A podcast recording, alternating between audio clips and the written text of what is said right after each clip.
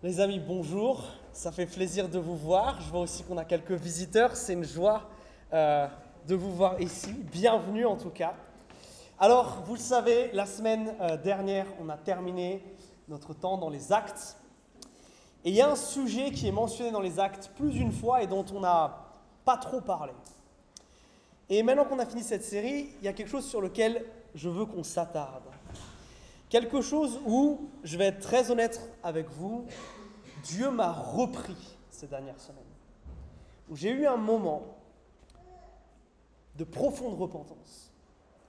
Parce que je crois que ce qui est à côté de moi, là, la Sainte Seine, bien souvent nous la prenons sans en mesurer les implications, sans en mesurer toute la puissance de ce moment-là. Et quand j'ai préparé ce temps, que j'ai fait des recherches, j'ai été choqué par le texte qu'on va étudier aujourd'hui. 1 Corinthiens chapitre 11. Et si vous avez vos Bibles, vous pouvez d'ores et déjà les ouvrir là. Votre smartphone, si vous avez quelque chose euh, sur, votre, sur votre smartphone. Mais il m'a mis comme une gifle. Parce que je me suis rendu compte que bien souvent, nous arrivons dans un état qui n'honore pas Dieu à la Sainte Seine. Et c'est ce dont j'aimerais vous parler aujourd'hui.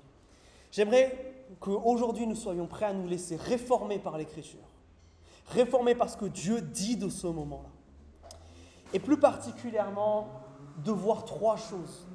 Trois choses qui me semblent que nous, que nous voyons de manière erronée par ce moment. Trois choses que nous avons oubliées sur ce que c'est que la Sainte Seine.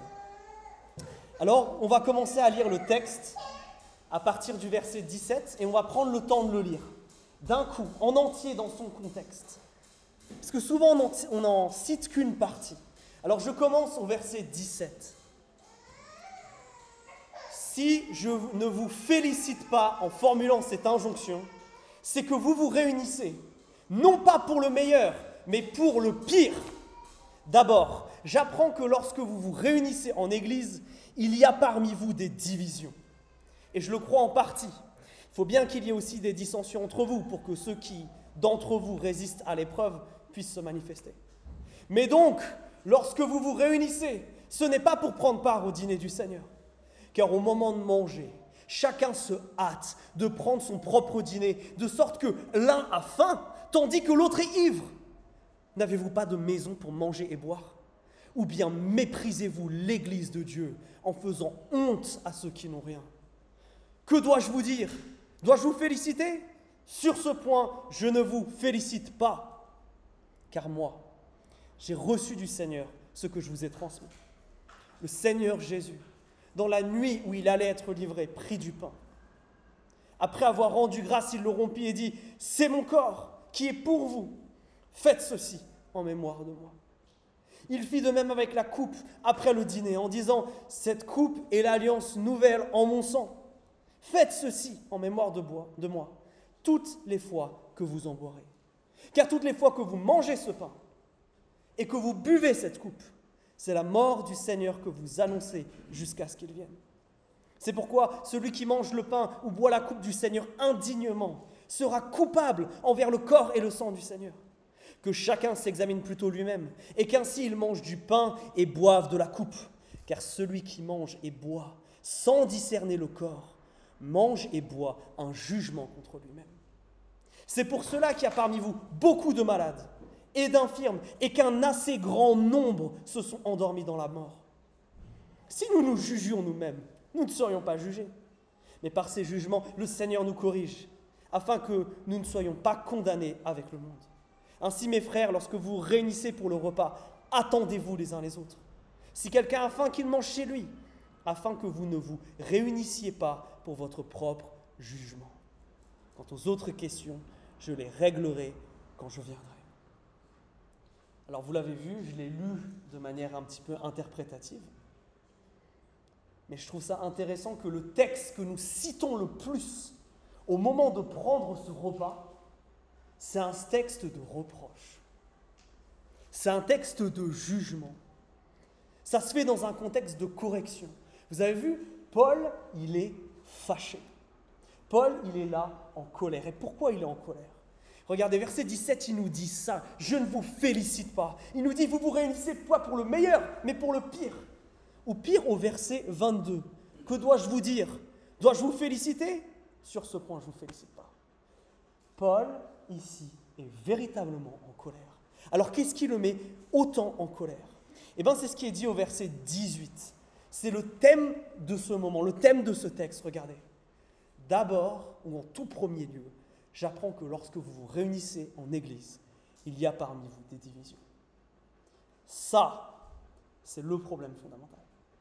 Ça, c'est ce qui déclenche chez Paul cette colère, le manque d'unité dans l'Église.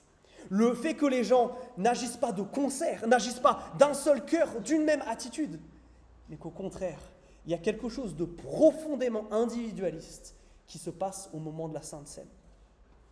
Ce manque d'unité, c'est le péché qui met Paul hors de lui. Et ce péché s'exprime de plusieurs manières. Regardez le verset 21. Paul, il nous donne un exemple. Car au moment de manger, qu'est-ce qui se passe? Chacun se hâte de prendre son propre dîner, de sorte que l'un a faim, tandis que l'autre est ivre.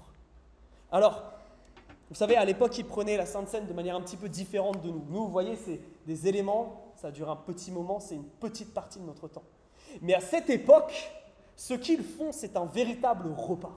Et ils commencent le repas ainsi, il y a quelqu'un qui se lève, qui remercie Dieu, qui rompt le pain, et il partage ensuite le repas. Et à la fin, il y a quelqu'un qui prend une coupe de vin, qui remercie Dieu, parce que cette coupe, elle représente le fait que nous soyons réconciliés avec Dieu, cette nouvelle alliance que nous avons avec lui.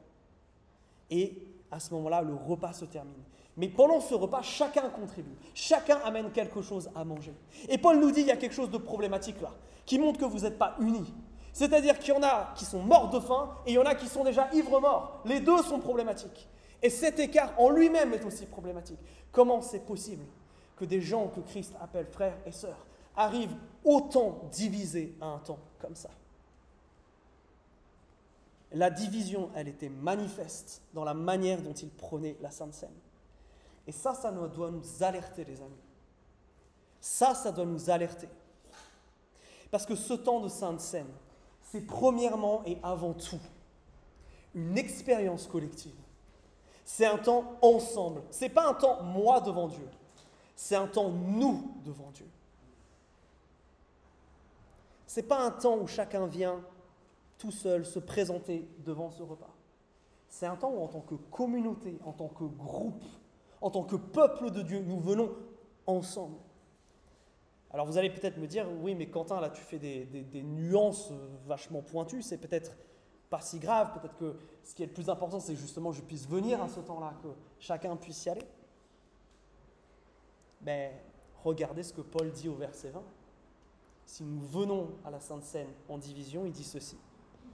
Donc lorsque vous vous réunissez, ce n'est pas pour prendre part au dîner du Seigneur. Pire, au verset 22, il va plus loin il, insinue quelque chose là. Ou bien est-ce que vous méprisez l'Église de Dieu? C'est extrêmement fort ce qu'il dit là. Si nous venons diviser à la Sainte Seine, nous polluons ce temps. Elle est plus sainte cette scène. Elle est polluée. Paul va plus loin. Ne dites pas que vous venez de la part du dîner, au dîner du Seigneur. Sous-entendu, trouvez-lui un autre nom parce que c'est pas ça. C'est pas une sainte scène. On vient diviser devant Dieu. Ce n'est pas une sainte scène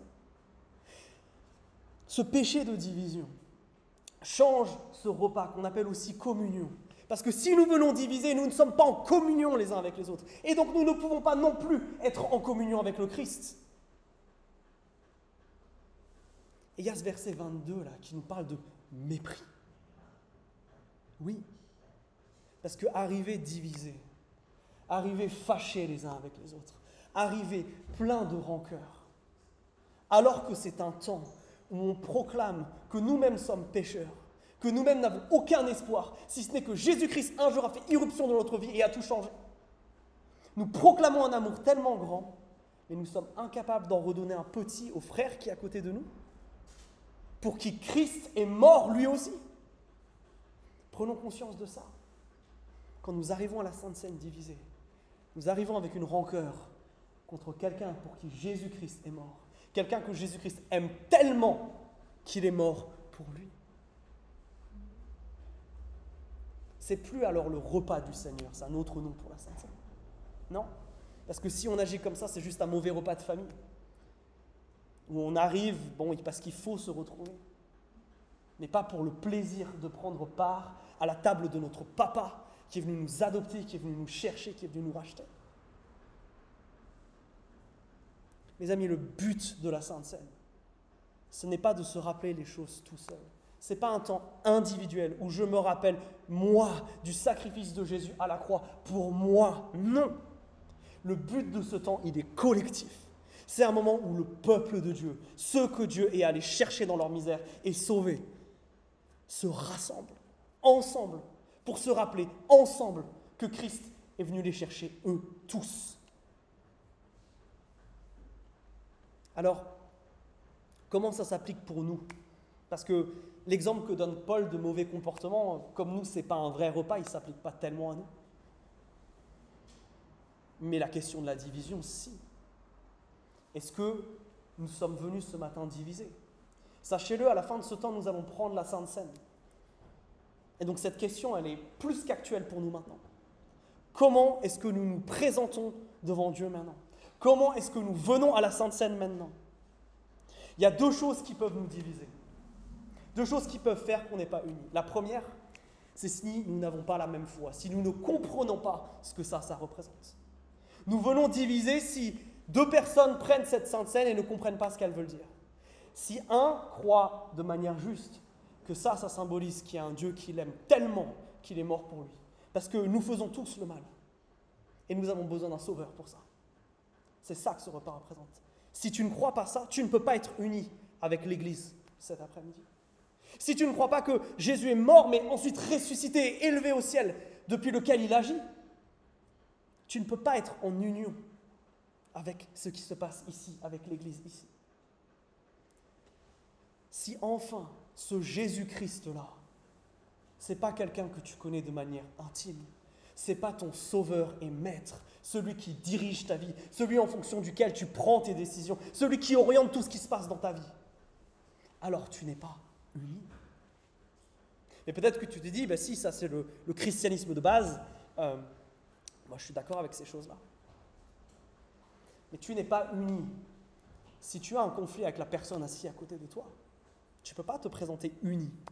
Tu ne peux pas te présenter uni si sur le chemin de l'Église, tu t'es disputé avec ton époux, ton épouse ou tes enfants. Vous ne pouvez pas vous présenter uni, vous n'avez pas eu le temps de régler ce qui s'est passé.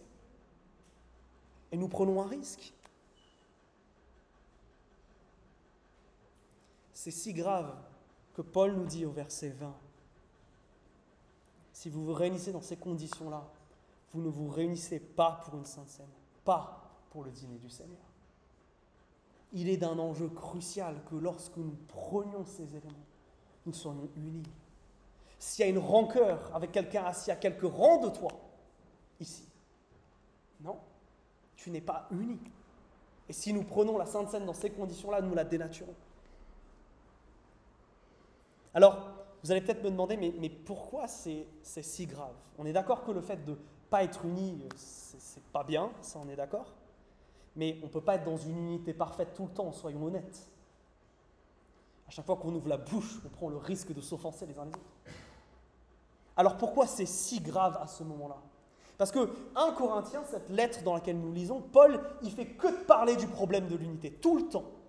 Mais il y a un seul moment où Paul s'énerve, c'est là. Dans tout le reste de l'épître, il va dire c'est grave, c'est un péché, c'est pas bien. Mais qu'est-ce qui fait qu'au moment de la Sainte Seine, ce qui est grave devient gravissime À tel point que le verset 30 hein, est très, très évoquant. Il y en a parmi vous qui sont tombés malades à cause de ça. Il y en a qui sont devenus infirmes à cause de ça. Il y en a même qui sont morts à cause de ça. C'est extrêmement fort ce qui est dit là. Pourquoi là c'est si grave? Eh bien, je crois que on n'arrive pas à le comprendre parce qu'on a transformé quelque chose par rapport à la Sainte. On a fait d'un temps, d'un moment qui est saint, qui est sacré, qui est à part, un simple symbole. On a réduit ça à un simple symbole. Et c'est vrai, même dans notre pratique, nous ne faisons plus un vrai repas. Nous en avons fait un simple symbole. Mais je crois que nous nous trompons si c'est ce que nous pensons de la Sainte Seine, que c'est juste un symbole et qu'il n'y a rien de plus à ça. Alors quelle différence je fais entre ce que j'ai noté là, un symbole et un moment sacré? Un symbole, c'est simple, c'est quelque chose qui représente quelque chose d'important. Mais il y a une différence entre le symbole et la chose qu'il représente. Laissez-moi vous donner un exemple, parce que je sais qu'avec cette chaleur, ce n'est pas, pas facile de suivre. Ceux d'entre vous qui, êtes mariés, vous avez une bague au doigt, n'est-ce pas? Cette bague, c'est un symbole de votre mariage. C'est un symbole de votre amour. Mais cette bague n'est pas votre mariage, n'est pas votre amour. Si vous l'enlevez quand vous allez à la douche, si vous la perdez, si un jour vous décidez de ne pas la mettre, c'est pas ça qui va faire que vous n'êtes plus marié et que vous ne vous aimez plus. C'est un symbole. La chose est que la Sainte Seine, c'est pas ça. C'est pas que quelque chose qui représente Jésus-Christ. C'est pas un temps où on fait que se rappeler de Jésus-Christ. C'est un temps sacré. Et ce qui fait la différence, c'est que Jésus-Christ vient dans ce moment-là. Ce qui fait la différence, ce n'est pas, pas juste des simples objets, ce n'est pas juste un, un petit rituel sympa qu'on fait. Non, c'est un moment où Jésus-Christ vient. Et si vous êtes dans le milieu protestant depuis un temps, vous devez être commencé à stresser par ce que je viens de dire. Parce que nous, on a un problème avec cette idée-là. Que Christ soit vraiment là dans ce moment. Mais je suis convaincu que c'est le cas. Et pour vous le montrer, Paul nous a donné un petit extrait, c'est sur la page d'avant dans votre Bible, dans 1 Corinthiens 10, mais je l'ai là. Regarde ce que Paul dit par rapport à la Sainte Seine. La coupe de bénédiction, c'est-à-dire le vin. La coupe de bénédiction sur laquelle nous prononçons la bénédiction. N'est-ce pas une communion au sang de Christ? Le pain que nous rompons, n'est-ce pas une communion au corps de Christ? Si je suis en communion avec Manu qui est ici, je ne peux pas être en communion si la pornique et moi à Nantes. Il faut qu'on soit dans la même pièce, qu'on soit dans le même lieu. Une communion implique que Dieu est là. Et Paul va se servir de ça pour dire quelque chose juste ensuite, pour ceux qui sont encore sceptiques. Regardez ce que Paul dit à la fin de ce chapitre. Que dis-je alors Que la viande sacrifiée aux idoles aurait de l'importance Qu'une idole aurait de l'importance Non. Mais ce qu'on sacrifie, on le sacrifie à des démons et non à Dieu. Or, je ne veux pas que vous soyez en communion avec des démons. Quel est le rapport avec ce qu'on vient de dire Il y a le mot communion là. Paul, qu'est-ce qu'il dit À cette époque, si vous voulez acheter votre viande, c'est difficile d'aller chez un boucher. Vous allez dans un temple parce que c'est là qu'on fait des sacrifices d'animaux, c'est là qu'il y a de la viande. Et qu'est-ce que dit Paul? Il dit mon problème, c'est pas que vous achetiez de la viande comme si la viande en elle-même, elle vous rendrait mauvais si vous en mangez. Mon problème, c'est pas que vous allez dans un endroit où il y a une idole, c'est-à-dire une statue de pierre ou de métal ou de bois. Non, cette idole, c'est rien, c'est une statue. Il dit par contre, mon problème, c'est que derrière tout ça, il y a des entités spirituelles mauvaises, des êtres spirituels mauvais, ce que la Bible appelle des démons qui sont là. Et mon, mon problème, dit Paul, c'est que quand vous allez là, vous êtes en relation avec eux, vous êtes en communion avec eux. Et Paul a donné l'exemple de la Sainte Seine qu'on vient de lire juste avant pour ce but précis, pour nous montrer qu'il y a deux types de repas. Qu'il y a le repas du Seigneur et il y a l'autre. Et il y en a un où tu es vraiment avec Dieu. Et il y en a un autre là, dans le cas précis qu'il évoque, où tu es vraiment avec autre chose. Et Paul dans cette fin de chapitre, il, alarme les Corinthiens en leur disant, mais vous allez rendre Dieu jaloux si vous faites ça. Ça va être catastrophique. Ça va être catastrophique. Mes amis, quand nous prenons la Sainte Seine, Christ est là. Christ est présent. Mais la grande question qui a divisé les chrétiens depuis toujours, c'est comment? Comment il est là? Les catholiques vous diront que euh, ce qui se passe, c'est après que le prêtre est prié et quand tu manges le pain et bois le vin, tu manges littéralement. Jésus vient dans le pain, il vient dans le vin, et c'est ce que tu fais.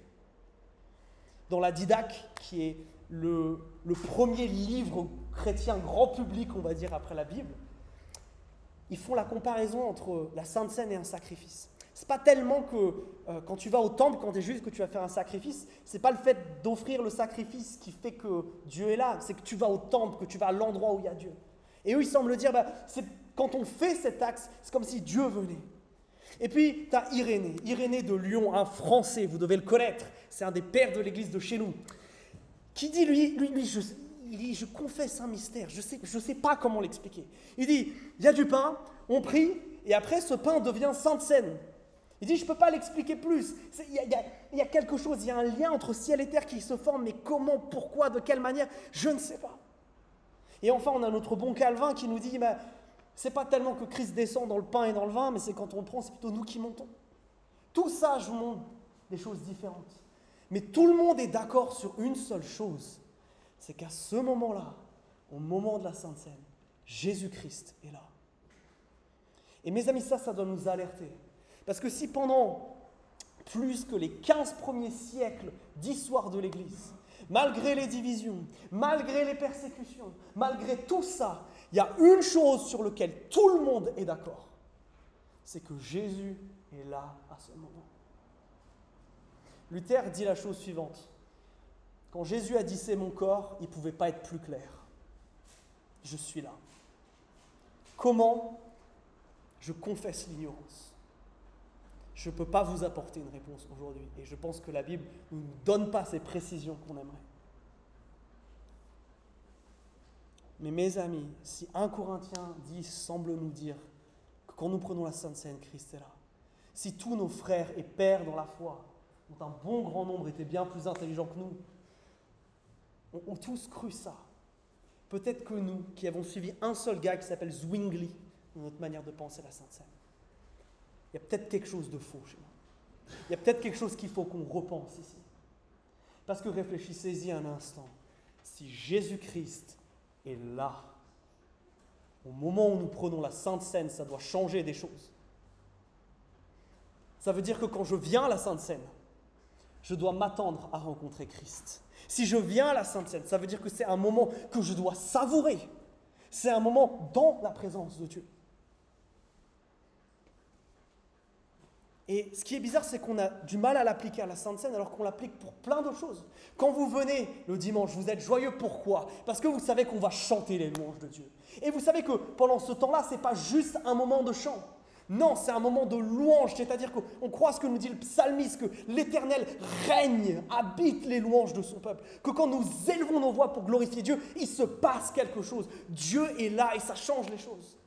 On n'a aussi aucun mal à croire que euh, ce que je fais maintenant, là, c'est important, que la parole de Dieu, les mots de Dieu, ils peuvent nous transformer, ils ont ce pouvoir-là. Nous venons avec cette attente d'être nourris, d'être transformés, d'être impactés par Dieu. Pour tout ça, on n'a aucun problème à le croire pour la louange et la prédication. Mais pourtant, pour la Sainte Seine, bien souvent, il y a un problème. Et le problème est de, on pourrait dire encore plus grand dans le fait que, qu'est-ce que Jésus nous a demandé de faire? Il nous a demandé de chaque week-end se réunir pour, pour faire de la louange? Non. C'est une chose très bien, il faut continuer à le faire, hein. mais il ne nous a pas demandé ça. Il ne nous a pas non plus demandé de prêcher un sermon euh, verset par verset du texte, non. Par contre, ce qu'il nous a demandé, c'est de prendre la Sainte Seine. Ça, il l'a dit, et il l'a redit, et il l'a redit. Et on a vu dans Actes, il le faisait. Mes amis, quand nous ne considérons pas Jésus dans ce moment-là, nous passons à côté de quelque chose d'exceptionnel. Vous qui avez goûté à la bonté, au bonheur de la présence de Dieu, on n'a pas arrêté de le chanter ce matin on a besoin de sa présence. Ça nous rend addicts, Jésus-Christ. On a été créé pour expérimenter Dieu, pour le rencontrer, pour vivre en harmonie avec lui. Et on a un temps où Dieu nous dit je serai là, et nous, c'est le temps qu'on met de côté. Mais on est fou. On est aussi fou que des gens qui seraient invités chez quelqu'un et qui s'asseraient à table et parleraient ensemble en négligeant complètement leur hôte. C'est ce que nous faisons. Mes amis, nous avons l'occasion de rencontrer Dieu, de passer un temps dans sa présence. Pourquoi est-ce qu'on n'aime pas plus la Sainte Seine Pourquoi on ne l'attend pas avec plus d'impatience? Pourquoi on ne rentre pas avec cet espoir et cette envie de rencontrer Dieu? Parce que, vous le savez, et c'est ce verset magnifique de Hébreu qui nous dit ceci, grâce à Jésus-Christ, nous pouvons nous approcher avec assurance de la présence de Dieu, du trône de la grâce pour obtenir compassion et trouver grâce en, vue d'un secours opportun. C'est incroyable la présence de Dieu. Réconcilié avec Jésus, je peux vivre un moment, mais, mais fou. La Sainte Seine, ça peut être le moment le plus incroyable de ta semaine. Parce que c'est le moment où tu rencontres Dieu. Cependant, il y a un problème. Qu'est-ce qui se passe si j'arrive divisé? Qu'est-ce qui se passe si j'arrive divisé dans la présence de Dieu? À ce moment-là, ce n'est pas Hébreu 4, c'est Ésaïe 6. Peut-être vous vous rappelez quand nous avons prêché ce passage. Ésaïe, dans une vision, est transporté devant Dieu. Sa première réaction, c'est celle-là. Quel malheur pour moi. Je suis perdu. Car je suis un homme impur. J'habite au milieu d'un peuple aux lèvres impures et mes yeux ont vu le roi, le Seigneur des armées. Ésaïe est en train d'être terrifié parce qu'il se rend compte que lui qui fait le mal est en présence d'un Dieu bon. Entrer de manière indigne dans la présence de Dieu, ce n'est pas une bonne expérience. C'est une expérience qui est terrifiante. Rappelez-vous le grand prêtre dans le temple. Vous vous rappelez? Le temple à Jérusalem. Il y, a une, salle au fond. Une salle où la présence de Dieu, elle est tangible, elle est manifeste. Et vous vous rappelez qui peut aller dans cette grande salle? Un seul gars, le grand prêtre. Une seule fois par an. Et après avoir fait un tas de rituels de purification. Pire que ça, on lui attache une corde autour de lui parce que si jamais entre le moment où il a fini le rituel et le moment où il entre dans la salle, il arrive avec un péché, il va mourir. Et il faut qu'on puisse le sortir de la salle sans que nous-mêmes on meure. Rentrer dans la présence de Dieu, ça peut être soit Hébreu 4, soit Ésaïe 6. Et moi, je veux Hébreu 4, je ne sais pas vous. Je veux pas Ésaïe 6. Alors, pour vous rassurer, Dieu va rassurer Ésaïe va le purifier, pas en lui mettant un charbon ardent sur les lèvres, pour qu'il puisse rentrer dans sa présence. Mais pourquoi je vous raconte ça Pourquoi je suis parti sur, sur cette histoire? Parce qu'on l'a dit, à la Sainte Seine, nous rencontrons Jésus. À la Sainte Seine, nous rentrons dans la présence de Dieu. Et c'est bien pour ça qu'il y a le verset 30. On n'aime pas ce verset 30 et on passe au-dessus. Mais regardez ce qu'il dit. C'est pour cela, parce que vous venez diviser, parce que vous venez dans la présence de Dieu, c'est pour cela qu'il y a beaucoup de malades, qu'il y a beaucoup d'infirmes, qu'un grand nombre se sont endormis dans la mort. Les amis, c'est terrifiant de lire ça. En relisant ça, je suis tombé à genoux parce que je me suis dit, mais combien de fois, Seigneur, combien de fois je suis rentré dans ta présence de manière divisée? Certes, je t'avais adoré, on avait passé un bon moment, mais juste avant, je m'étais disputé avec un tel ou un. Combien de fois je me suis mis dans le danger de devenir malade, de devenir infirme, ou voire même de mourir? On ne blague pas, les amis, dans la présence de Dieu. Ça peut être l'expérience la plus merveilleuse, celle de Hébreu 4, celle où je m'approche avec assurance et je reçois quelque chose de la part de Dieu. Ou ça peut être celle-ci. Alors qu'est-ce qui fait la différence? Parce que c'est ça qui nous intéresse. On veut Hébreu 4, on ne veut pas Isaïe 6. On veut désirer la présence de Dieu, on veut la chérir, on veut l'aimer. On ne veut pas en être terrifié. Alors qu'est-ce qui fait la différence? Eh bien, il va falloir qu'on s'intéresse à la fin du texte. Et là, je veux tordre le cou, violemment, à une idée reçue que nous avons et qui concerne cette idée d'être indigne. Regardez le verset 27. C'est ce qui nous dit là, prendre la Sainte Seine de manière indigne, c'est ça le problème. Sur ce que ce mot-là, ça veut dire. Le, verset 27 nous dit que quand nous sommes dans cet état d'indignité, c'est comme si nous péchions, c'est que nous péchions plutôt contre Christ. Et donc, verset 28, le conseil de Paul, faites attention. Examinez-vous vous-même. Si vous vous sentez mal à l'aise ce soir, c'est une bonne chose. Vous êtes en train de faire ce que Paul veut que vous fassiez. Vous examinez vous-même. Mais vous m'examiner pour, pour être sûr de quoi Pour voir quoi Qu'est-ce qu'on doit regarder Eh bien, c'est ce que le verset 29 nous dit. Car celui qui mange et boit sans discerner le corps mange et boit un jugement contre lui-même. Et là, on a un problème. Parce que discerner le corps, qu'est-ce que ça veut dire ça encore? Je crois que nous, les chrétiens ici, faisons une énorme erreur en ce qui concerne ce mot-là. Quand on parle du corps ici, on ne parle pas de Jésus, on parle de l'Église. Dans 1 Corinthiens et dans tout le chapitre, vous pouvez regarder, à chaque fois qu'on parle du pain et donc du corps de Christ, il y a toujours le vin à côté. Deux expressions sont toujours ensemble. Par contre, dès que Paul utilise corps tout seul, il parle de l'Église. Juste avant, il a une grande métaphore que vous connaissez justement. Paul, il aime parler de l'Église comme d'un corps. Un corps, c'est plein de parties différentes qui sont articulées. De la même manière, une Église, c'est plein de gens différents qui sont ensemble. Et de la même manière qu'un corps est dirigé par une tête, une Église est dirigée par Jésus. C'est une image que Paul, il aime. Paul, il nous dit donc, si tu ne discernes pas l'Église au moment de prendre la Sainte Seine, c'est là que tu la prends de manière indigne. C'est là que tu amènes un jugement. C'est là que tu te mets en danger. Et discerner l'Église, voir l'Église dans le corps de Christ, ça veut dire quoi? Ça veut dire tout ce que Paul a dit jusqu'à présent. C'est cette histoire d'unité, cette histoire de division, ce qui nous rend indignes de prendre la Sainte Seine, ce qui nous met en danger si nous prenons la Sainte Seine. C'est si nous ne sommes pas unis au reste.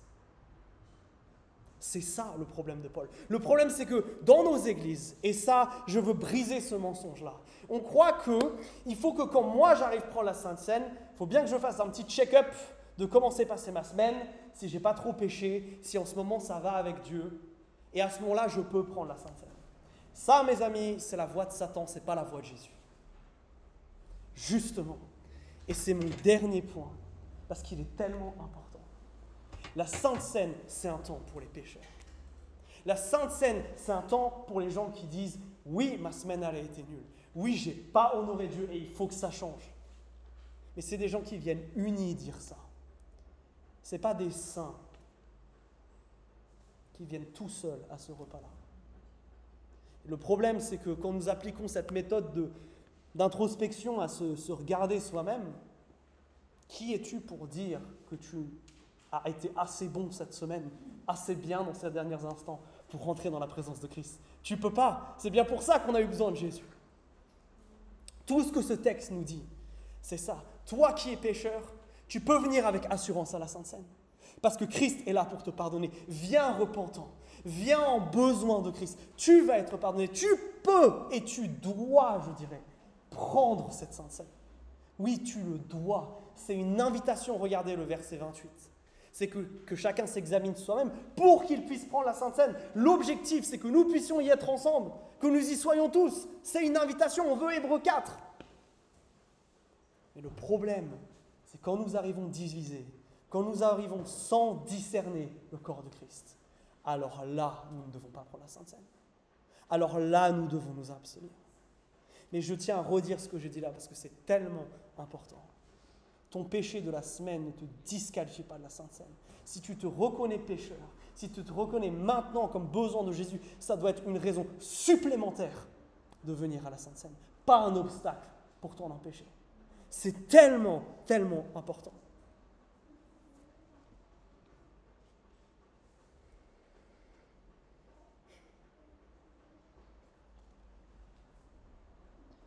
Alors je sais que comme moi, là, à cet instant, vous réfléchissez. Et c'est une bonne chose. Si vous vous sentez mal à l'aise, c'est une bonne chose. Parce qu'on va rentrer dans ce temps de Sainte Seine maintenant. Maintenant, on veut rentrer dans ce temps, dans la présence du Christ. Alors, je vous propose de faire ce que ce texte nous encourage à faire chacun s'examine soi-même. Qu'on prenne un temps. Pour s'aider à se concentrer, on peut fermer les yeux. Et on peut réfléchir un instant. Demander à Dieu, suis-je uni avec les personnes dans cette salle? Seigneur, sinon, on te demande de, de nous montrer. Seigneur, on te demande maintenant de venir nous montrer si nous devons participer ou pas participer à ce temps.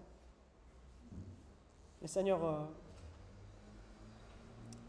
nous voulons venir euh, simplement repentants devant toi. Seigneur, c'est incroyable de se dire que Jésus est là. Seigneur, on veut savourer ta présence, on veut l'honorer. Seigneur, on ne veut pas commettre ce crime contre ton amour qu'est la division. Seigneur, viens nous convaincre maintenant est-ce que nous devons prendre ce repas, nous abstenir cette semaine? Seigneur, tu nous dis dans ta parole que, en Matthieu 5, si, Matthieu 6 plutôt, si ton frère a quelque chose contre toi et que tu es à l'hôtel, tu laisses ton offrande, tu ne vas pas l'offrir. Tu retournes à la maison et tu te réconcilies. Seigneur, on ne veut pas prendre ce repas s'il y a des divisions parmi nous. Seigneur, convainc-nous chacun, y a-t-il quelqu'un dans cette salle à qui nous devons demander pardon avant de pouvoir prendre ce repas Seigneur, pour que cette semaine nous puissions aller voir cette personne réglée et venir unis dimanche prochain. Seigneur, on ne veut pas te, te mépriser et te prendre pour acquis, Seigneur. C'est une grâce de pouvoir goûter à ta présence. Seigneur, euh, je te demande pardon pour toutes les fois où je suis venu tout seul et je n'ai pas voulu venir avec mes frères et sœurs. Seigneur, on veut honorer le Dieu saint, le grand Dieu qu'on a la chance de connaître. Seigneur, on veut réaliser que ce temps-là, c'est un privilège. Un privilège incroyable de pouvoir contempler Dieu.